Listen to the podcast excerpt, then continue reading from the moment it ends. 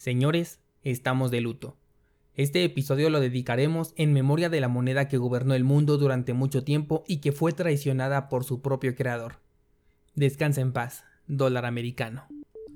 Hola descentralizado, esto es Cápsula Bitcoin, un espacio donde comentamos una nota rápida o una opinión personal del sector de las criptomonedas. Yo soy Daniel Vargas, fundador de cursosbitcoin.com y ven, acompáñame, vamos a descentralizarnos. Increíble lo que la Reserva Federal hizo esta semana.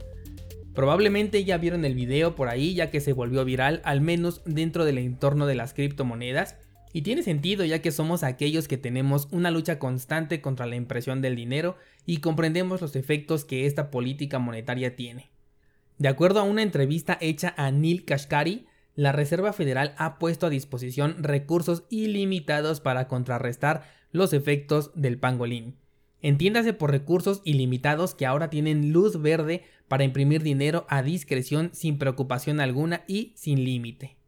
¿Cuál es la diferencia con lo que ya hacían anteriormente? Realmente ninguna. La impresión de dinero siempre se ha hecho de manera discrecional. Sin embargo, el hecho de que lo utilicen como propaganda política positiva para querer demostrarnos su disposición a ayudar es lo que me parece increíble porque están jugando con nuestro entendimiento. Y es que en años pasados, cuando yo, como muchos hoy en día, no comprendía lo que esto significaba, probablemente hubiese pensado que era una buena medida, ya que por dinero no iban a parar. Pero con el entendimiento que he obtenido gracias a Bitcoin sobre qué es y cómo funciona el dinero, me parece increíble que se divulgue de esta manera tan cínica. La verdad es que no me aguanté y publiqué en Twitter una pregunta dirigida a una cuenta que en su momento cuestionó el valor de las criptomonedas. Esto fue cuando ocurrió el pasado crash de Bitcoin el 12 de marzo. Y dentro de este cuestionamiento esta persona argumentaba que el valor del dólar estaba sustentada por la actividad económica del país. Bueno, pues en este tuit hice mención preguntando si la reciente declaración del recurso infinito también se veía respaldada por la actividad económica infinita y te agrego ahora tomando en cuenta que la actividad económica ha recibido un duro golpe debido al pangolín. Obviamente no recibí respuesta, o al menos no hasta el momento de grabar este episodio, pero considero que este es el día perfecto en que puedes demostrar cuál es la verdadera burbuja financiera que tenemos en circulación y que por supuesto no es Bitcoin. Las opiniones que más bien fueron críticas no se hicieron esperar. Primero Charles Hostinson, fundador de Cardano, mencionó que le llegaba una vibra de OneCoin en la decisión de la Reserva Federal. Si te das cuenta que OneCoin ha sido una de las estafas más populares del mundo cripto y que ahora está siendo comparada con la moneda que en algún momento hemos considerado como la más fuerte del mundo, fíjate de qué grado estamos hablando. No dudo que el dólar vuelva a ser una moneda fuerte o no sé si la más fuerte todavía. Pero lo que estoy seguro es que si lo vuelve a hacer será por ignorancia. Y lo acabamos de ver hace un par de semanas, en donde todos los activos bajaron mientras el dólar comenzó a apreciarse y todos salieron a aplaudir que el dólar era la verdadera reserva de valor por excelencia. Pues estoy realmente interesado en ver qué tan reserva de valor se vuelve después de tener una emisión infinita autorizada y declarada públicamente. También el CEO de Binance aprovechó para hacer mención sobre el tema de la oferta y la demanda explicando el inevitable resultado de una oferta ilimitada con una demanda en decremento.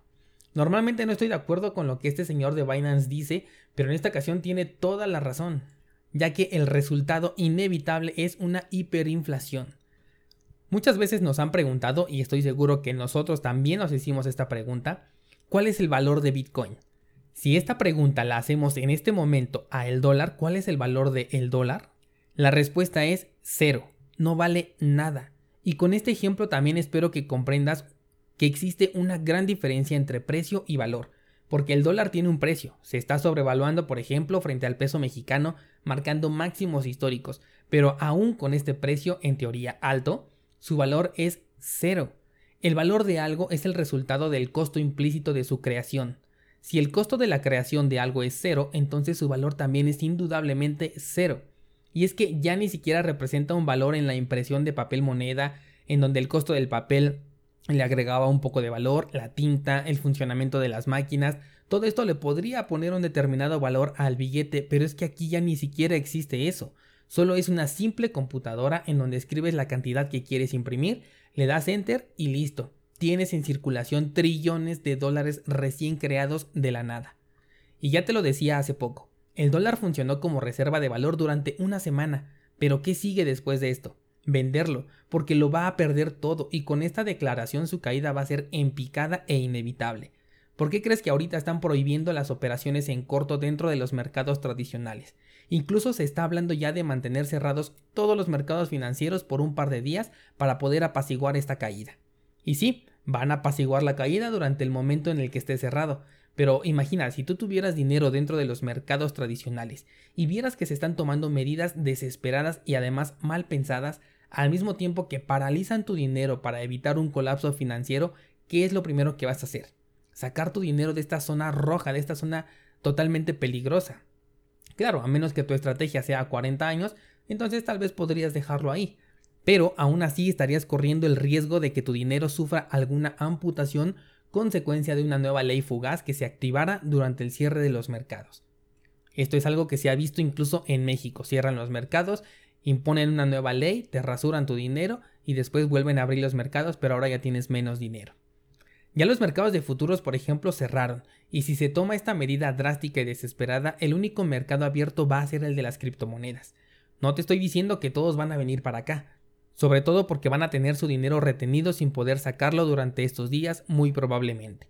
El punto es ver cómo un mercado que opera 24/7 los 365 días del año se mantiene sólido, con subidas y bajadas por supuesto, algo de lo más normal en los mercados financieros.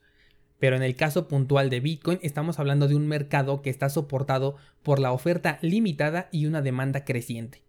Es justo ahora cuando te puedes poner a comparar ambos mercados y ver cuál tiene una verdadera solidez que no necesita de ninguna clase de rescate, de ninguna flexibilización cuantitativa, o sea, inyección directa de dinero sacado de la nada para poder subsistir. El mercado cripto es oferta y demanda pura, y más valor que eso no creo que puedas encontrar. Ahora, ¿sabes quiénes están en verdaderos problemas? Las stablecoins, estas monedas aparentemente estables se van a ir en picada junto con el dólar porque decidieron anclar su valor, entiéndase precio, a este activo. Así que como te he dicho muchas veces, de estables no tienen absolutamente nada.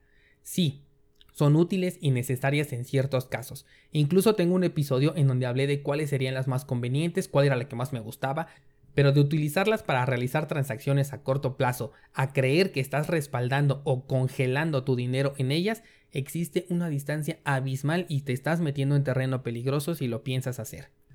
Ahora, ¿estas medidas que se están tomando dentro del terreno eh, tradicional podrían beneficiar a Bitcoin?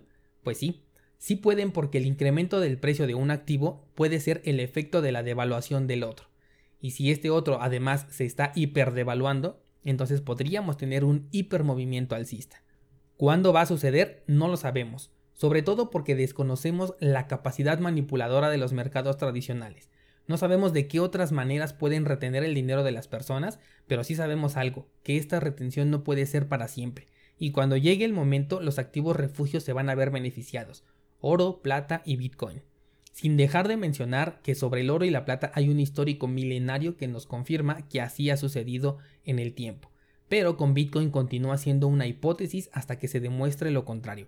Recuerda que esta es la primera crisis financiera que se vive con la existencia de Bitcoin. Probablemente ahora tengas la duda, entonces, ¿debo invertir? ¿Este es el mejor momento? ¿Va a subir Bitcoin? Además viene el halving. Sí, es posible que este sea uno de los mejores momentos. Pero antes te voy a sugerir que consideres un escenario extremo con esto del pangolín. Cubre primero bien las necesidades básicas y toma precauciones previniendo un escenario extremo. Ve más allá de lo que se ha mencionado hasta el momento, porque en realidad desconocemos los efectos que pueda tener en cada uno de nosotros, ya sea económicamente hablando o en temas de salud propia o de las personas cercanas a nosotros que en algún momento puedan requerir ayuda. Ya que la volatilidad de Bitcoin puede desatarse y los movimientos con una volatilidad son para ambos lados, hacia arriba y hacia abajo. Si te agarra una emergencia en un escenario bajista y necesitas dinero, estarías limitando tus propias posibilidades invirtiendo dinero que no puedes permitirte invertir. Recuerda que solamente tienes que meter aquel dinero que no necesites en el corto plazo y que además te puedas permitir vivir sin él, o sea que lo puedas perder. Una vez que consideraste tus necesidades básicas primero y un escenario extremista, entonces ahora sí puedes considerar lo que acabas de escuchar en este episodio y tomar la que creas que sea la mejor decisión para ti.